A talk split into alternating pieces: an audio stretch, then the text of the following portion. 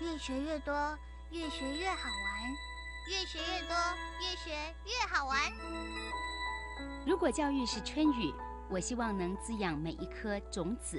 如果教育是阳光，我希望能活络伸展每一株幼苗。聆听学子心声，分享教学心得，关怀环境变迁，扩大教育资源的平台。欢迎收听李大华主持的《教育开讲》，教育从倾听开始，一定华来。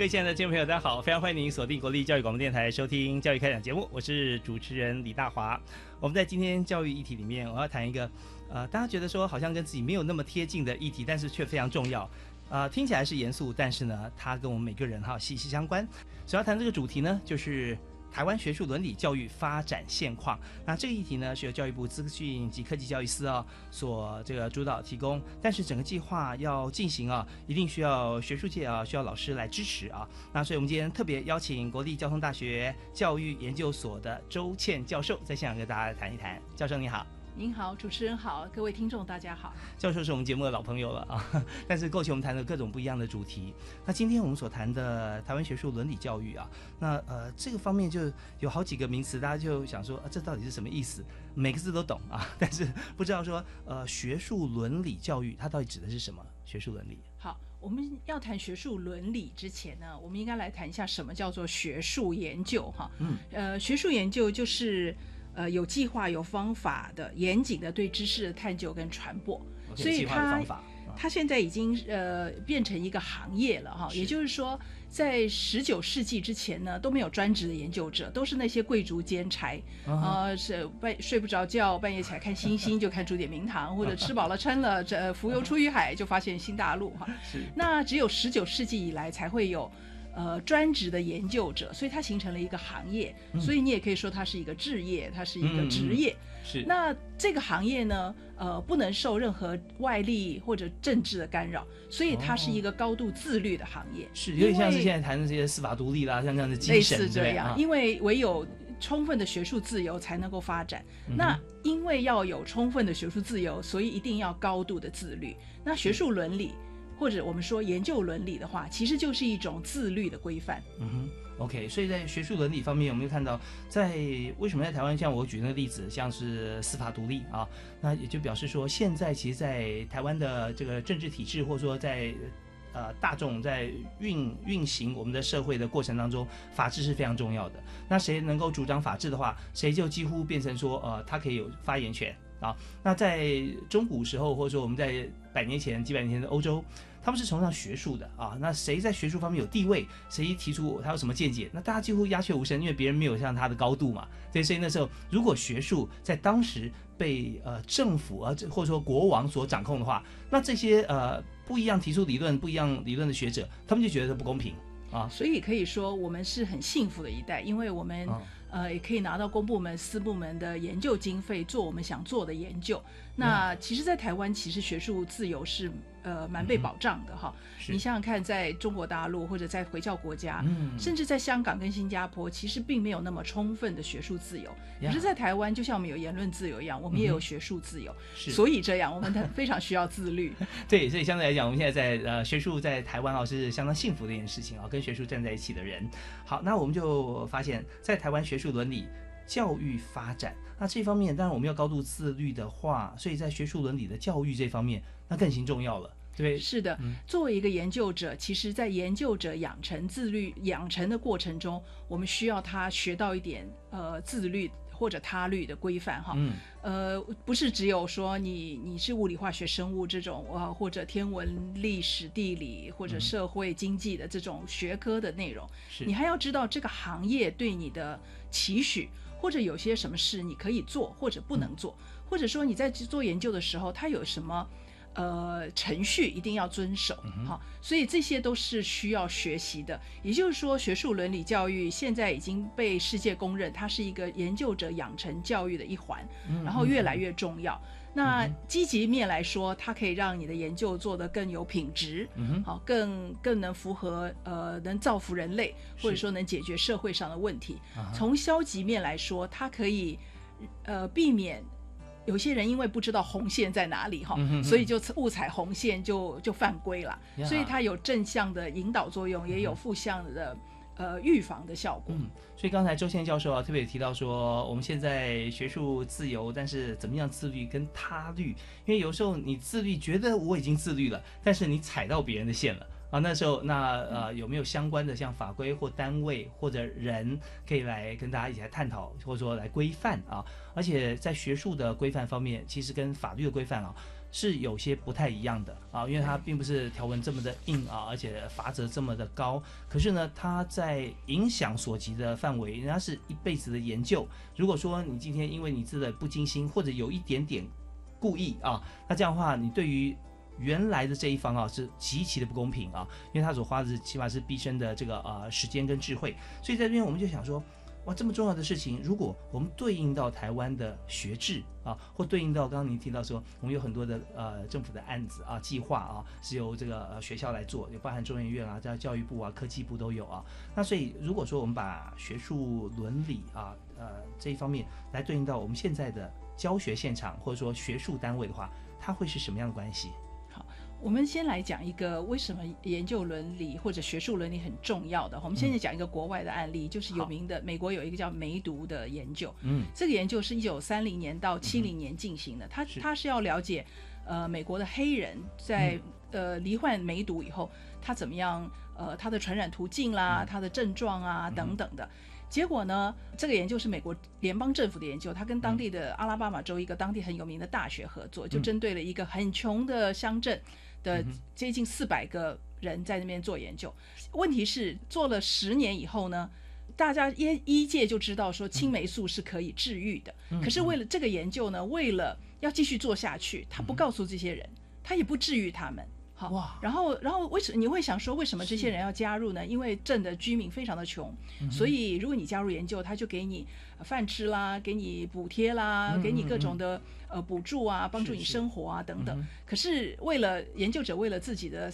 私利，所以呢就。呃，不给这些人治愈，后来很多人就死于这个研究，然后他，然后或者白老鼠哈，对，就是白老鼠、做人体实验当白老鼠，是然后呢还有传染给他们的妻子，然后呢还有生下呃带有梅毒的小孩哈，就是一直祸害下去哈。是。那美国因为这个、嗯这个研究呢，就做呃制定了一些所谓的国家研究法，那然后就规范了所谓的学术伦理，也就是我们刚刚讲的他律跟自律。他律就是说联邦政府说。你你如果要做研究，你一定要符合某一些规范。那自律就是学界，你应该对自己呃要负责任等等哈。那对照到台湾来呢，呃，我们可以说。美国是最早提倡学术伦理的国家，它走了四十年，呃，也是筚路蓝缕哈。然后他也推行了教育，推行了三十年。刚开始的时候，很多人反对说，为什么要教嘞？这个学术伦理、伦理的东西是可以教的吗？好，那后来后来他们渐渐发现，的确伦理是可以教的。这你可以看到别人的。呃，可怕的案例，刚刚还不止这个梅毒案例，还有把人家电击啦，好，然后奥克去上门呐，然后就发现店呃店家怎么反应啊，然后等到你实验做完，他就跟你讲说，对不起，我是故意的哈，我是因为我在收集研究资料等等哈，这些侵害有点侵害人权，甚至侵害人家健康的事情，对照到台湾，台湾本来在十几年前其实是没有这个这种教育，也没有这种呃想法的，是因为近年来台湾就是有些大案出来。嗯这些大案子呢，让所有的学界都大吃一惊，啊，说怎么会有人，怎么会研究者没有这样不负责任做这些事情？譬如说更改图表啦，啊，假造资料啊，或者抄别人的东西，好，或者剽窃呀，然后等等，甚至不当的挂名。明明我没有参与研究，但是我就是要挂在你的 paper 上，因为我需要这篇 paper 去计算去。去做其他事情，去升等，去拿计划等等，或者说挂名他自己被挂的人不知道啊。呃，也有，然后也有这种胡胡搞瞎搞、乱捏造那个审查人等等的事件开始，让大家大吃一惊。这些案子都是国际上的大案，国国际上都会说啊，原来台湾的学界是这样胡搞瞎搞的吗？哇，我们的名声都被败坏了。是的，嗯然后还说，那他们做出来的研究的可信度可信可信吗？这些研究是真的吗？这些数据是真的吗？等嗯等，所以呃，台湾的呃所谓的政政府机构，包含科技部跟教育部，就针对这些最近发生的一些事情，他们就做出了明确的概览，明确的所谓的指导原则。是那我们在看世界各国，其实只要政府的要求，通常都是最有效的。也就是说，嗯政府一定要说，我呃，你跟我申请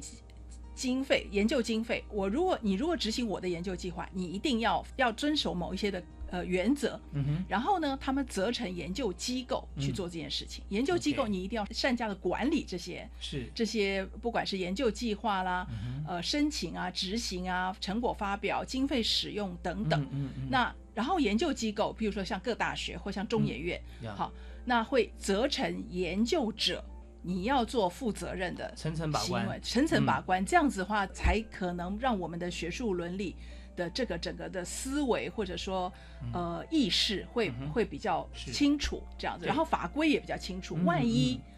如果我们在前面的法规管理还是不行，教育法规管理还不行的话，最后还有惩处。就说如果你真的犯了大错，你故意犯了大错的话，我们还还还有一些明确的法规、明确的处理程序。对，有的过程中我们看到，他虽然是不经心，但是犯了大错，他还是要被惩处，也也要让呃所有参与呃类似研究的学者或者说呃研究的人，他能够真的是巨细靡遗，要为自己把关。对，刚才讲的所谓的学术伦理教育，就是要避免刚才讲的那些不精心的人。嗯嗯你不能说哦我不知道，或者说啊我的学长、我的老师都是这样，所以我也可以这样哈，因为他的那个规范是越来越严格的，所以我们就是要教育那些。不精心的人，告诉你要精心。你在做研究的每一个步骤都要非常的小心，你不能到时候告诉说不知者不罪这样子。对对对。那所以台湾才开始有所谓的学术伦理教育。那、嗯那这个呃时间大概有多长呢？呃呃，其实，在一百年的民国一百年的时候，嗯呃，交大就已经有一套实验性的课程出来了，然后呢，嗯规定他所有的研究生、新生都要开始上，哈，也就上四个小时。嗯后来教育部看到。呃，这套课程觉得说线上课程也许是一个方法，嗯，所以就就资助了呃由交大去组成的一个团队，中间含了台大、呃成大跟清大，所以基本上这教育部的资科四大计划是台城清交四个学校合力去 run 的。OK，那他就是要做一套很完善的、免费的、有系统的学术伦理的教育嗯的嗯嗯课程。那每一个它就分很多很多单元，有的是核心单元，有的是分领域的。嗯我们就知道很多伦理的东西，它并不是黑白是非对错这么简单，它是跟每一个领域有一点点。呃，差异的，譬如说有的领域觉得这样挂名是可以的，嗯。有的领域就觉得一定不可以，不可以啊。有的领域觉得你这样子修改一些文字就不算抄袭，可是有的领域就要求的非常严格，所以它还是、坚决啊嗯。它还是要看领域别。是。那简单来讲，这套这个计划呢，就从一百零三年开始，它是一个四年期计划，嗯呃，快结束了，就是到今年的三月就结束。可是高教司就会把它承接下来，因为这个计划中产生了一个很大的叫台湾学术伦理教育资源中心，嗯。它把所有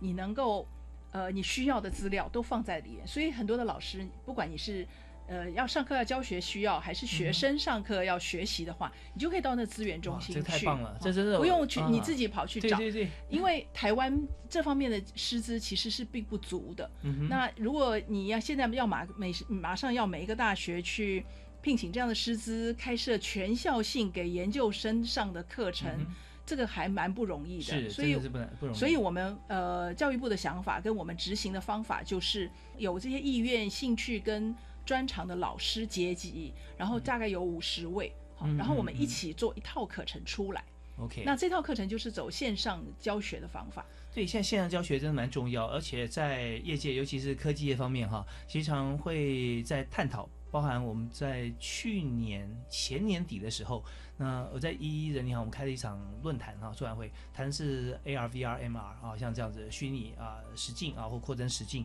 那在里面就有很多的，当时啊，你看事隔一年哈，其实有些还是这样，就是说他们在业界也提出来，他们很需要真正的 open data 啊。那 open data 现在我们政府有在做，但我会觉得说好像可以再多一点，再多一点，因为明明知道有，为什么没有 open 出来？那如果说对应到学界的话，刚才周宪教授有提到说，我们现在这个计划里面有五十位老师，对不对？在五十位学者，那么在进行的研究，都希望把现在我们研究的主体啊，能够在线上变成一个课程啊，或者可以教授。他教的对象不只是学生，也包含像一般民众如果有兴趣，或者说老师，其实也都是很好的一个呃触类旁通的机会。是啊，我们我们这套课程呢，呃，去去看了全世界相关的线上课程，就决定了它的样式，还有它的单元内容。那我刚才提到的十八个呃单元，像一个单元，因为它是短短的，然后多长？大概你如果仔仔细看完，大概二十分钟而已。好，所以你十八个单元刚好六小时。所以所有的研究所的新生，哈，就是比如说硕士班。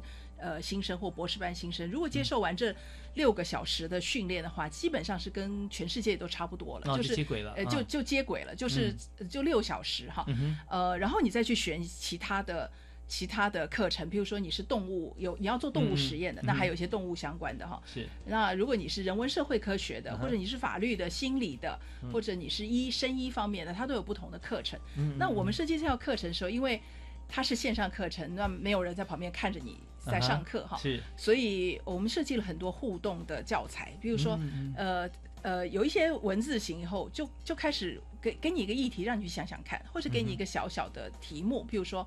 这些人都说他要挂名在你的论文上，那觉得你觉得谁可以挂名？啊，那那我们有标准的答，有有一个参考的答案，然后你也看看，你也可以说这样到底这个人的行为到底合不合辙啊？你就去选选看，然后我们看看大家一起投票的结果是你是在大呃西瓜微大便还是小便还是还是什么？简单讲就很多的呃，因为它不能只是这个这个议题又那么严肃，然后呢又只是文字型的叙述化，其实学生会。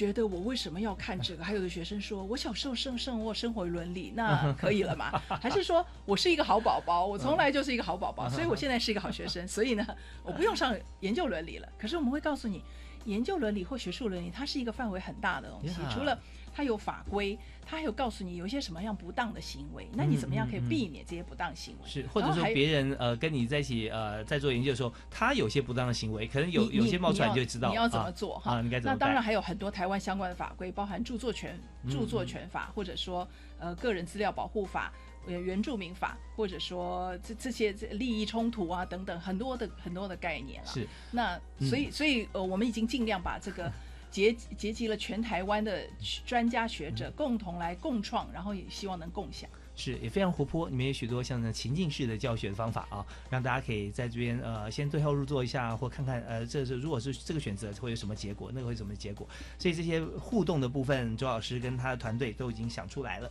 那在这边我们也也看出来啊，其实在整个我们在做研究过程中是有计划跟有方法的。那么在台湾。在学术伦理整体发展的这个轨迹里面，我们刚刚周周老师有提到说，美国四十年了啊，那台湾现在看起来差不多四年左右啊。可是这个四年哈，我有个感觉，就好像台湾学术你发展在四年之间哈，它的呃一次到位的感觉非常足够，有点像中国大陆发展它的经济一样。虽然跟台湾比起来，我们前面哦台湾奇迹那么久了，但大陆它集合各方面的资源，砰一下就成长。啊，甚至超过台湾，所以不要看小看我们只有四年多的时间，我们事实上所集结的都是最新的资讯。那我们稍后啊。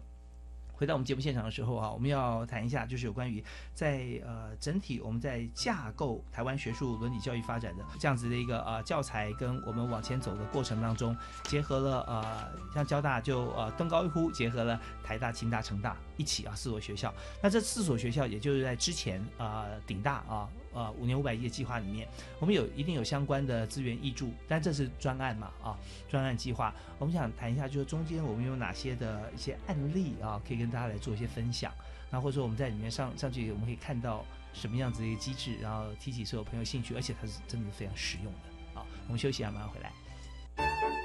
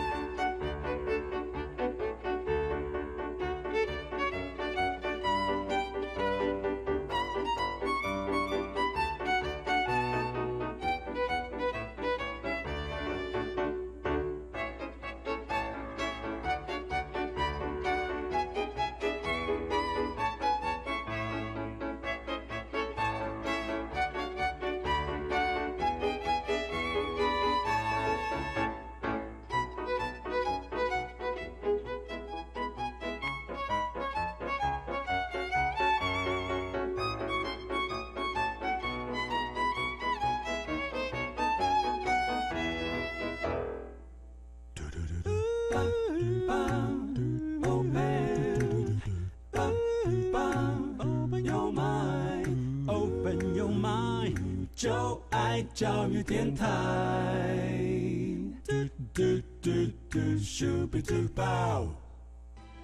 所收听的是国立教育广播电台，在每个星期一跟星期二晚上七点零五到八点为您播出的教育开讲节目，我是李大华。我们今天为您邀请的来宾是交通大学的周倩教授啊。我们所刚才谈的主题啊，就是台湾学术伦理教育。那么在整个发展过程中哈、其实我们想说在，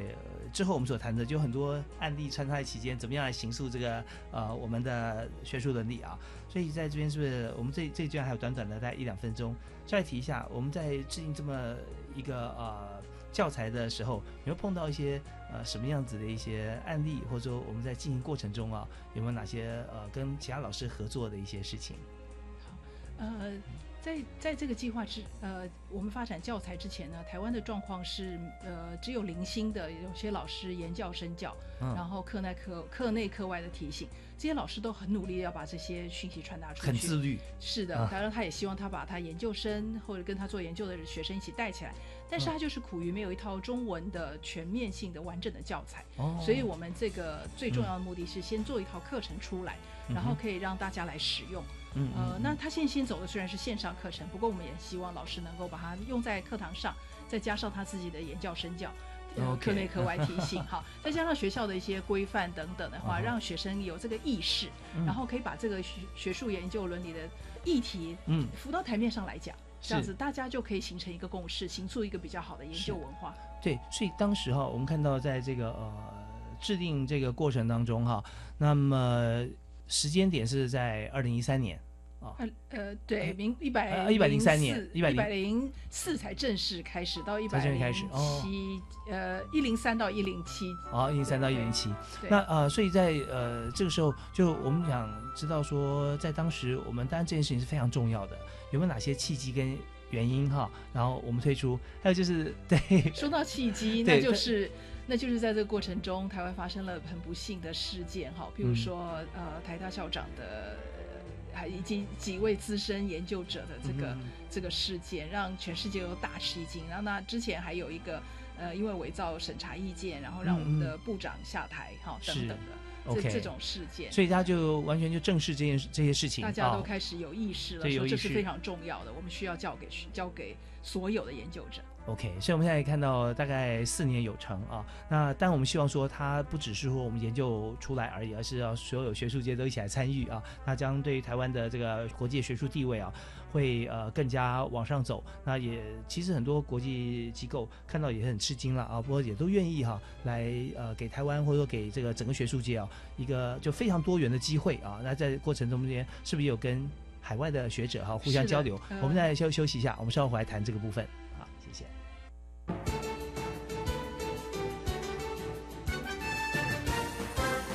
本节目由教育部提供。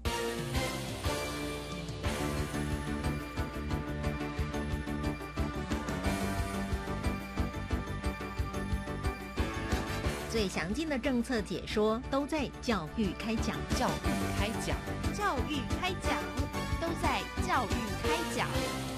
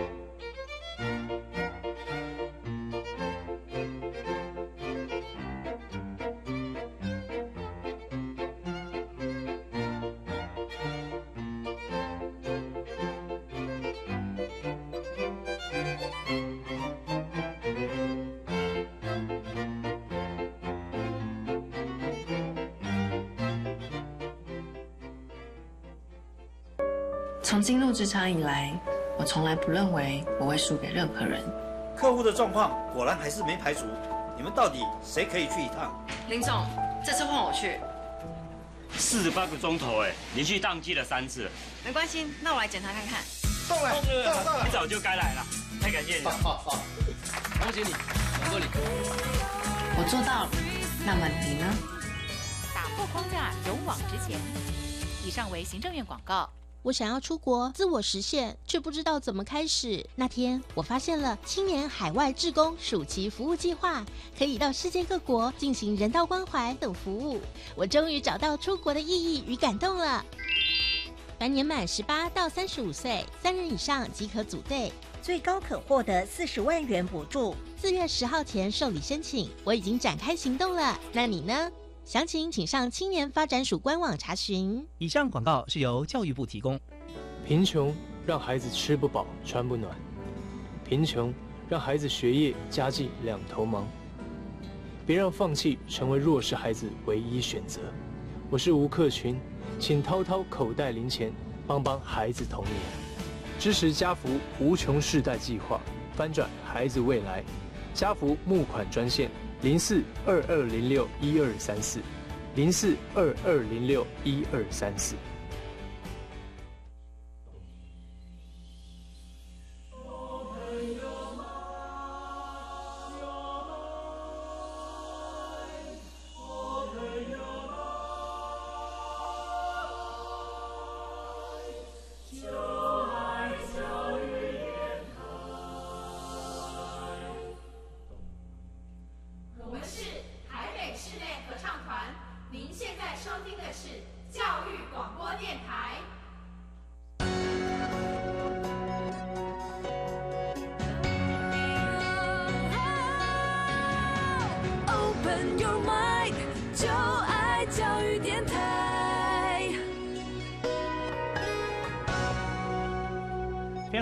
续锁定国立教育广播电台，在每个星期跟星期二晚上为您播出的教育开讲节目。那今天大华为您访问的特别来宾是大家熟悉的好朋友，不但在学术上面，在其他很多国内外哈呃学术交流都贡献许多心力的国立交通大学教育研究所的周倩老师周教授 啊，教授你好，你好，是我们今天谈的是真的对于每一位老师学者啊都是非常切身的一个议题，就是台湾的学术伦理啊。那学术伦理教育其实它真的要。在所有在教学的过程中，让每一位学生都有这样子一个概念了啊。所以我们刚刚提到，在台湾学术伦理方面有个契机，就是之前在台湾发生的一些像论文相关的一些学术著作哈，可能呃呃被诟病啊，或者说不管是呃主动还是被动，是故意还是不精心，但是呢呃发掘出来之后，对于台湾学术地位受到影响。那么现在呢，我们想探讨一个议题，就是在我们制定相关规范的时候，跟国外的学者哈，跟国外的机构是不是也都有互通？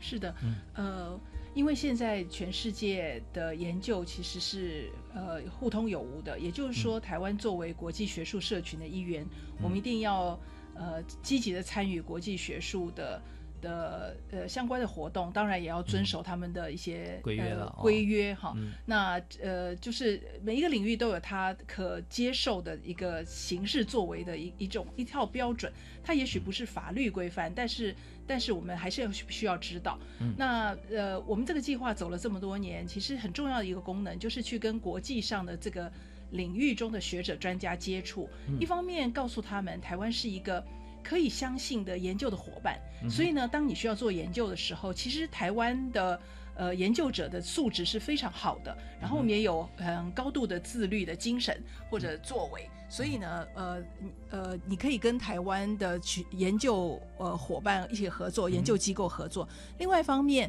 台湾现在很多的研究都会发表在国际期刊上面或国际的一些研讨会上面。呃，你们可以相信台湾的研究者，他们都是很尽心尽力在做这些研究，都是本着他们的良心在做事的。所以我们一定要不停的告诉国际的学者。国际的学界这件事情，那至于学术伦理教育的时候，我们要有，因为刚才讲的台呃美国走了大概三四十年哈，那欧洲大概也走了二三十年，呃，连日本、韩国都都，因为他们也有一些严重的案例发生了，所以呢，呃，大家都很努力在做做这个教育的工作，那我们也参考了他们，请教了他们。呃，他山之石可以攻错，然后他们痛苦血泪的教训，我们其实可以不用再 避开，我们可以可以比较容易一步到位哈。那那所以我们呃一方面做了很多国际交流，请了专家来，我们也去参与他们的讨论。所以呃这样来来回回之后，我们就很去明确知道台湾的学术伦理教育要怎么走。呃，学术伦理教育呢，它不能解决所有学术伦理的问题，嗯，可是它至少是一个呃方法。好，那我们还需要配合所有的呃管理，或者说所有的处置，哈，这样子，或者说处分这样子，要有政策，要有管理，要有处分。教育不能解决所有的问题，但是可以解决大部分的问题。呃，或者说，我们也不能因为有几个人还继续犯规，我们就觉得教育不重要，哈。譬如说。有人就是要酒驾，那你说我们交通安全就安全教育就不用实施吗？当然不可能哈。法治教育走了这么多年，不能因为有人杀人放火以后，我们就不要法治教育哈。所以教育它是奠基的，我我愿意相信。教育对绝大部分的人都是有效的。那至于那些一定就生来或者他他他基于各种原因要贪赃枉法，然后要要走偏锋的人，那我们我们用其他的方式，比如说用管理、用用处置的方式啊。好，所以呃，教育的方面，我们也参考了很多国外的做法。那线上呃线上课程是不是唯一的方法呢？当然也不是哈。线上课程相对方便的，相对方便，因为它在台湾没有这种师资跟教材的状况下，那我们要有一套很快速、要一套很完整的教材供大家使用的话，那线上课程是可能是最方便的。是，它不是唯一的选择，它甚至不是最好的选择。但是做出来以后。呃，可以，老师可以拿去上课用。其实我们虽然做了一套很完备的教材，有一百个单元，嗯，这么多，哇，呃，但是我们最鼓励的是老师在课堂上用。最好呢，就是所谓的翻转。OK，翻转的意思就是说，让学生今天我们今天要讲，呃，不要抄袭这件事情。那学生应该先去读一些基本的线上教材。什么叫抄袭？抄袭定义是什么？是，然后可以看很多的例子，这个叫抄袭，这个就叫改写。哦，这个叫做做呃。这个这个叫做 quoting，就是说所谓的引述等等的。然后到课堂上来，老师可以在在因地制宜的提供更多的范例，或者说什么叫做抄袭这件事情，说不定可以来讨论一下哈，可以来辩论一下。因为你觉得是抄，我觉得不是抄，我觉得是参考这样子。所以。呃，我们觉得比较好的推行方式应该是所谓的翻转，也就是说，学生先去念一些，来上课之前先去念一些课教材，然后来课堂上做教学活动，来辩论，来讨论，来做案例的分享，好，来做很多的 Q&A，这个才可能是最好的。呃，教学的方法，那很多老师的确也是这样做，然后效果还蛮好的，因为都是小班教学，然后学生跟老师都觉得呃很有收获。对，其实在这个课堂讨论，所以刚刚周倩老师讲到说翻转这件事情哈，就是说呃不再是由老师说大多数的话啊，学生只是提问或者说哎你回答一下就简短的简答，而是说让学生他自己在上课之前真的他自己先备课了啊，不要等到老师备课。所以来之后我也提供一些例子，像之前在也在我们节目里面有一位。实践大学的国际长啊，那呃郭老师他有讲到说，他有呃在做国际交流，就学生到国外的大学去做交换，可有些学校呢或有些国家区域，他的学生他并没有交换到他的学校来啊，那怎么办呢？就交换老师过来，因为这样对等嘛哈。那老师在上课的时候也是就把这个课程啊呃两个学分，他浓缩在两个礼拜之内把它上完。啊，那上课的时候，他说真的，他老师跟同学啊都学到了很多。比方说，在探讨议题的时候啊，他们也是翻转教育。好，那一个议来提出来，那大家发言之前先投票，你赞成的、反对的各自举手。好，那大家请起立，坐两边，赞成坐一边，反对坐一边。但是彼此就已经哎好，那我就代表反对，不会再想说哦，我不好意思表达我的意见。然后这在彼此交流当中哈，其实也是蛮好的一些一些方式啊。嗯哼，我们也看到很多老师很尽心尽力的用我们的教材在上课哈，我真的觉得他们太棒了。呃呃，譬如说有些案例呢，因为他呃就是呃他是介于灰色的，他他不是真的犯法，好，他也不是真的很黑，他不也是不是故意的。那问题是有呃，老师就可以拿出来讨论，譬如说这个这个现在我马上要做一个实验，呃，实验已经出来了，结果不太好。好，那写出来的话，可能就是没什么，没有什么进展。嗯嗯。那可是问题是我毕业在即，我一定要毕业，不然我可能会被退学，或者我有一个工作，或者我要养家等等等等。各种理由都有。那各种理由，那这个时候可不可以在适度的状况下，我把那个 data 稍微改一点点，改一点点以后就。就比较符合我原来的假设，感觉合理啊。感觉就是说，因为我有其他的压力，那我的论文呢，我将来也不要做学术发表嘛，我就不要去投期刊研讨会，也不会去误导别人，对不对？然后我的论文只是为了完成我的学业，我将来也不走学术的路，我也不要做做研究。那我只要这一次把一些一点 data 改一点点就好了。天知地知，对，好像是这样。到底可不可以？否则我就不能去嗯写不出任何东西来，然后我就不不能过关了对嗯对，所以像这种东西，在这种很多条件之下，你呃，老师可以其实把这个案例拿出来讨论，，那这到底可不可以哈？我们听段音乐回来，继续请我们周宪周教授啊，跟大家来讲解。如果只是说我为我自己个人的一些一个呃目的性来讲，都跟其他人没有任何伤害，可不可以？啊，马上回来。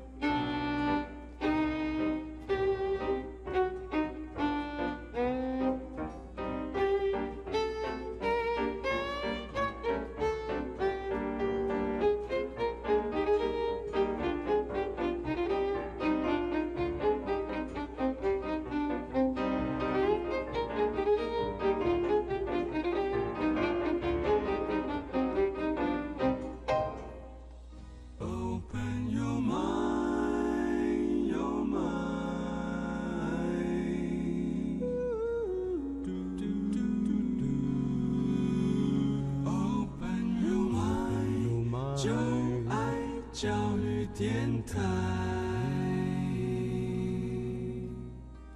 今天在教育开讲节目里面，我们谈的是学术伦理教育啊。那但学术伦理要教育的话，必须先规范出什么是学术伦理。那今天在这个节目现场啊，我们的好朋友交通大学的周宪周教授啊，刚有和我们来谈到说，在过去的四年间啊，他就集合许多的学者专家一起来呃合力的完成了一套线上教材。那我们现在在刚刚讨论的是说，如果啊同学或者说学者他在研究一套方法，那特别我刚刚举这个例子是同学要毕业。大学或研究所，他要做一个啊、呃研究，他居然发觉说他某些 data 哈、是做出来跟他原先的假设啊假说是不符的。那如果说以这套来做的话，他可能很累，要不推翻他之前所有的呃论述，要不然就是说还要做很多的实验去符合。那但是他毕业在即啊，那怎么办？有各种理由哈，他就必须要在这个时间点把报告交出去。他是不是可以更动其中的 data？那这方面老师呃我们要怎么做？简单的回答是不行哈。来想想看，我们做研究的目的是什么？研嗯研究可以有非常多的目的，可能有人是接近真理，这是标准的答案，嗯也可以是解决问题，有的是知识的好奇，甚至当然还有一些其他理由，譬如说糊口饭吃了，嗯好、或者说不知道哈，不知道为什么要做研究，因为家人叫我做研究，我就要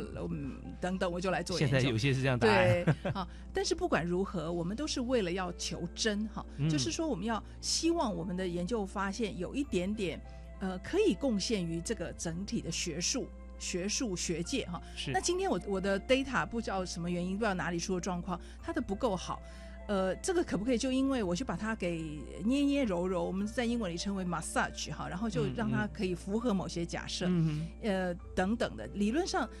当然是不行哈，嗯因为。呃，其实研究做不出来是是家常便饭哈，是十之八九。如果研究都那么容易做出来的话，那我们写给科技部计划的时候，我就已经知道研究答案了话，那我还要跟他要要经费做研究吗？嗯研究的它是有非常高度的不确定性。是那不呃，也许有也也许一个研究者像我们这种大学教授，也许终身都没有重要的发现，可是、嗯可是我们还是会有一些小小小小的发现。如果你的研究、研究出的结果不好，好，你你虚心的检讨自己为什么会不好，嗯然后写下来好好的，其实这某种程度也是对学界的一种贡献，因为至少别人不要再重踏你的覆辙。没有错，对真的。，但是嗯很多的学生觉得那个研究数据出来，看到数据就快要昏倒，觉得他这辈子就毁了哈。其实一个小小的实验，嗯、失败，或者说有一个小实验失败的话，嗯并不代表你人生就是失败，或者你作为一个研究生或者研究者就是失败的，嗯因为失败是家常便饭，其实是非常。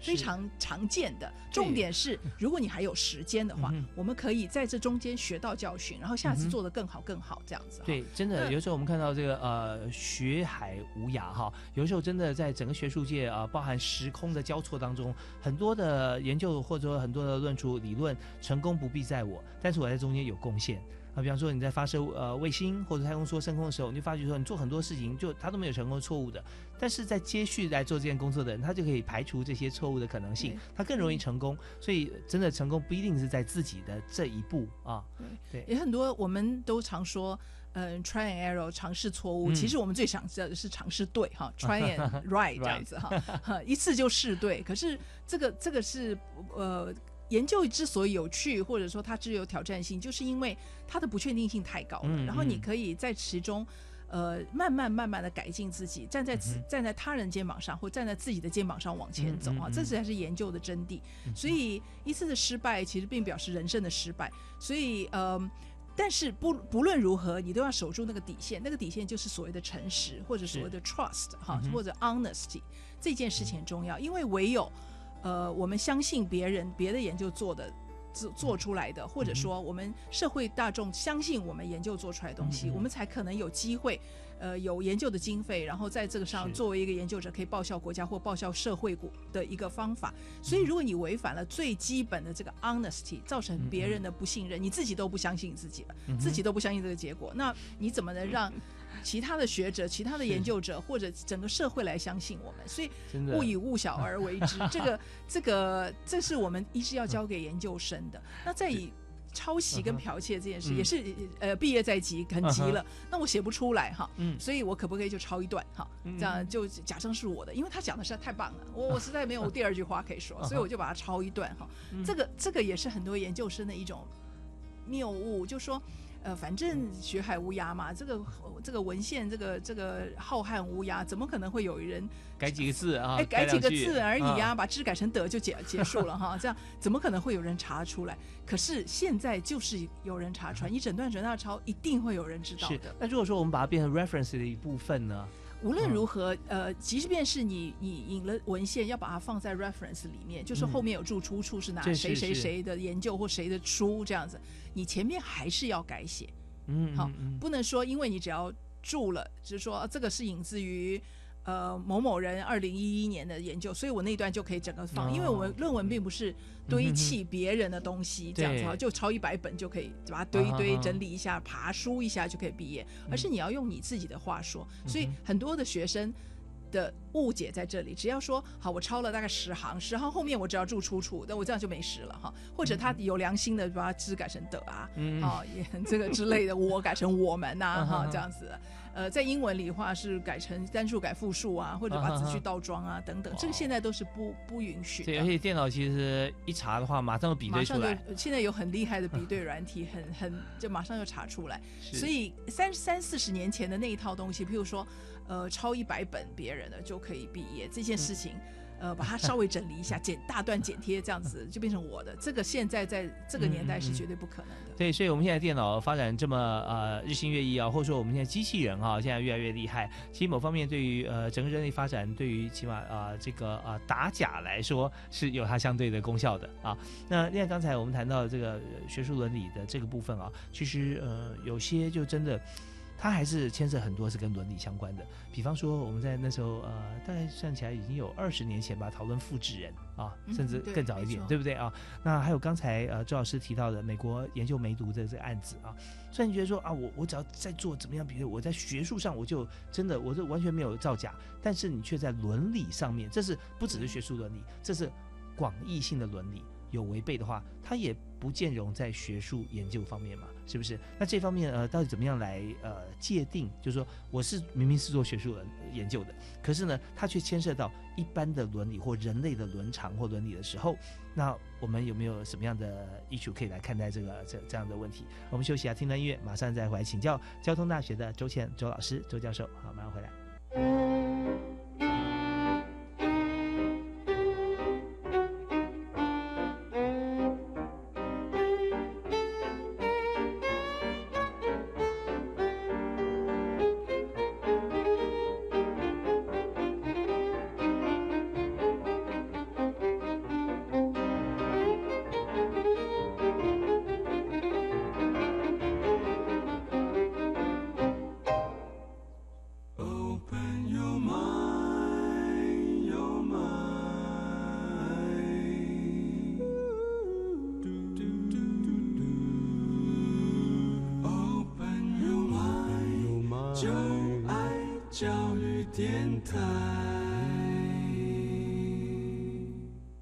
间过得很快，马上到最后一个阶段，我们还有大概短短的六七分钟。我们访问的是国立交通大学的周倩周教授啊，目前他是在交大的教育研究所，呃，来帮所有的这个同学哈，而且不只是交大，现在我们所做的这个平台啊，在学术。啊，伦理教育发展方面啊，我们是有集合台城青交啊，还有对所有全台湾学术界啊，来制作教材，让大家能够更精进。所以刚才讲，呃，这个提问它范围比较广一点，就是在学术伦理的同时，还有牵涉到真的呃是正规研究这个学术的，呃资料也没有造假，但是呢，它牵涉到一些伦理的问题，那这边是不是也在我们的规范之内？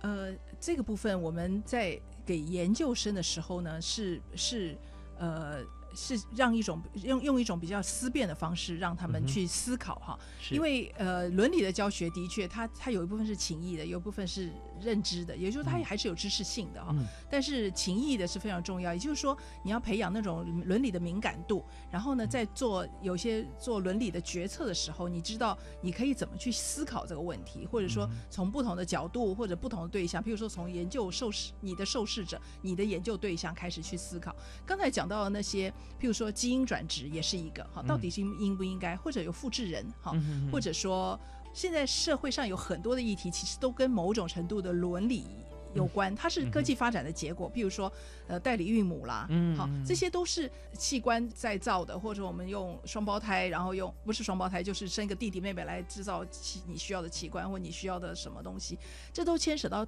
广泛所谓的伦理的议题。那呃，做从研究的角度来看，你到底可不可以进行这些议题，其实是非常需要呃讨论的，是需要去一直不停的思辨的哈。那再举一个例子来说，我们以前的很多人都是把原住民拿来做研究，因为原住民有些可能有些特别的基因，或者有些特别生活形态，导致了他们会某一些疾病会比较。严重，好，那我可不可以看看是他们这种流行病学的研究，可不可以用他们他的血液的采样，把他们的血拿出来看看，是不是有特别的基因？如果我们能够发现，因为基因的这个。这个工程做的还蛮好，是不是？你可以针对某个基因，我们就可以发展一些新药或新的疗法去治愈这些东西。那这听起来很棒，好，这个也也会当我如果一旦做出来，也会对他们的健康或者生活会有很大的帮助。可是这个程序上，我有没有征得他们的同意？是，然后我自己拿了他们的血液，在不没有很清楚告知状况下，我拿到他们的血液做了研究，然后做成了一个新药，我可不可以去卖钱？或者我可不可以去登录，譬如说专利等等的，这些都造成了很多的呃伦理上的议题。那广泛来讲，它也是学术伦理的一部分了。嗯嗯。但是我们对刚开始对学生来讲，我们不想把它拉到这么大的层次。呃呃，这个是哲学家或者说比较资比较研究者，真正的研究者，譬如说副教授以上、助理教授以上的人才需要去。去这种做这种广泛性哲学性的思考，对学生来讲，他他我们一方面希望他独立研究，但是一方面又希望他能够遵守这个所谓的行规。好，那。麻烦的就是伦理，它就像我们刚刚讲，它不是黑白是非对错这么清楚，有很多的中，它是介于中间灰色的。那有人就很灰，有人 好，那这个灰，那这个灰到底在你的领域中是不是可以接受的？这个这个都需要去思辨。所以伦理还有留了很大的空间，让每一个领每一个学域去自己去。是，去去界定这样。对，所以很多时候与时俱进也是一个非常重要的一个指标啊。那呃，昨非今是，昨是今非，其实在这个整体思辨过程当中哈，那也是大家可以把它越看越清楚啊。OK，那我们现在剩下最后一点点的时间哈，差不多还有三分钟左右哈。那我们也要请周宪周老师啊来跟我们谈一下，就是说这次执行上面还有哪些，比方说推广方式啦，还有就是有哪些的案例或成效可以跟大家分享。对。呃，我们全台湾有有一百五十几所大学，现在有九十几所大学都已经用我们这套课程作为学生的毕业门槛。也就是说，每一个研究生他入学以后，可能是一个学期内他就要上完这套课程啊，或者至少在他提硕士呃硕士或博士论文之前要上完。所以这个成效上来讲，我们在很短的时间内就让这么多的大学呃有有这个意识，然后也充分利用了这套课程。那还有很多还有十几个大学。认为他们的呃，大学部也应该要上，嗯上比较嗯简单的，包含说为什么不可以考试，为什么不可以作弊哈？这个这不是很简单的问题吗？可是它其实后面有一套论述的，所以现在有非常多的大学就让他们的研究生都要上哈，那呃大学部学生也上，更多的是很多的研究机构，就是我们非非大学之外的研究机构，啊像中中研院啦，啊还有很多很多的研究机构是。都也都要上这些课程哈，嗯。所以呃，我们我们并不是说这套课程就就仅止于此，而是说，因为借由这条课程，借由科技部跟教育部的一个一些要求，嗯让我们全台湾的所有的学术机构都对于它都对于学术伦理这件事情开始重视了，嗯然后来检视说我这样子的管理，我这样子的处置，所以就惩处哈，或者我正向引导的这些呃规范到底够不够？如果不够，我们可以我们可以来制来制定。然嗯后他他传达一个清楚的讯息是，呃，我我作为一个研究机构，我重视这件事情。那嗯。你作为一个研究者，你一定要责成你自己，还有你的研究团队，一定要做好这件事情，嗯嗯嗯。因为唯有这样，才能够在国际的学术社群中，很骄傲的告诉大家，我们是一个很很很可以信任的一个、嗯。一个伙伴。好真的。那然后嗯。它可以提升我们整体的研究的文化跟风气，然后嗯。当然最重要目的是提升研究的品质。是。那所以这套教育的机制，配合着所有的呃政府的要求以后，我们希望能够呃还继续能够走得越来越稳当啦。是因为研究、研究者他培养不容易哈，你对这个他的年限又长，入行又晚哈。啊那你一旦 他踩红线，你你惩罚他，把他逐出学术界，其实不仅是他个人的损失，也是也也是学术国家的损失。对，是的。对，其实，在周宪周教授刚刚谈的这段谈话里面，大家可以很清晰的了解到，说我们做这件事情呢，我们的高度是非常高的。就是说，以消极面来看，我们绝对不能让这个研究机构这个蒙羞，也不能让呃国际的学术机构因此而蒙尘。但是这是消极面，积极面就是我们要因为像这样子一个认知，我们有更好的方法、更负责任的态度，可以让我们现在在专业的学术领域里面所做的研究更能够突破。那这个突破也不只是个人或者学术单位，而是对于全球的像研究发展，我们也有这个抱负嘛，对不对？因为我的研究。我就可以让这个领域再往前推进啊！那像这样的话，就是我们呃全球一体了。所以在这边呃，台湾如果说每一位呃学者、专家啊、甚至从学生开始有这样认知的话，那大家为谁而战、为何而战就非常清楚了啊！我们就是为了做学术研究，我才要念这个系所，才要写这份论文啊！所以这些一切讲起来好像我现在讲的很简单，一下讲完了，但是我们在呃周教授的领导之下，我们在这边。战战兢兢哈，一步一脚印，我们现在做出来整套哈，有在四年多的时间，我们完成了，让大家都能够学习。所以我们今天是非常感谢周宪老师啊 接受我们访问。那我们时间差不多啊，最后那三十秒，你可以给大家做一个鼓励，好不好？学术研究是非常辛苦的，那呃，学术研究伦理是它的一些规范，呃，是大家必须每一个人都要遵守的，所以我们希望每一位研究者都能够从自己开始做起。是，真的太棒了啊！从自身开始做起。呃，我们再次感谢国立交通大学教育研究所的周倩教授啊，谢谢您。啊谢谢，谢谢，感谢所有听众朋友收听，我是李大华，教育开讲，我们下次再会啊，拜拜。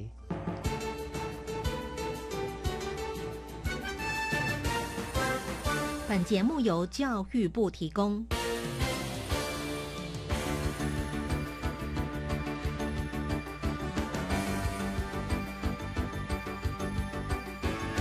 最详尽的政策解说都在教育开讲。教育开讲，教育开讲，教育开讲。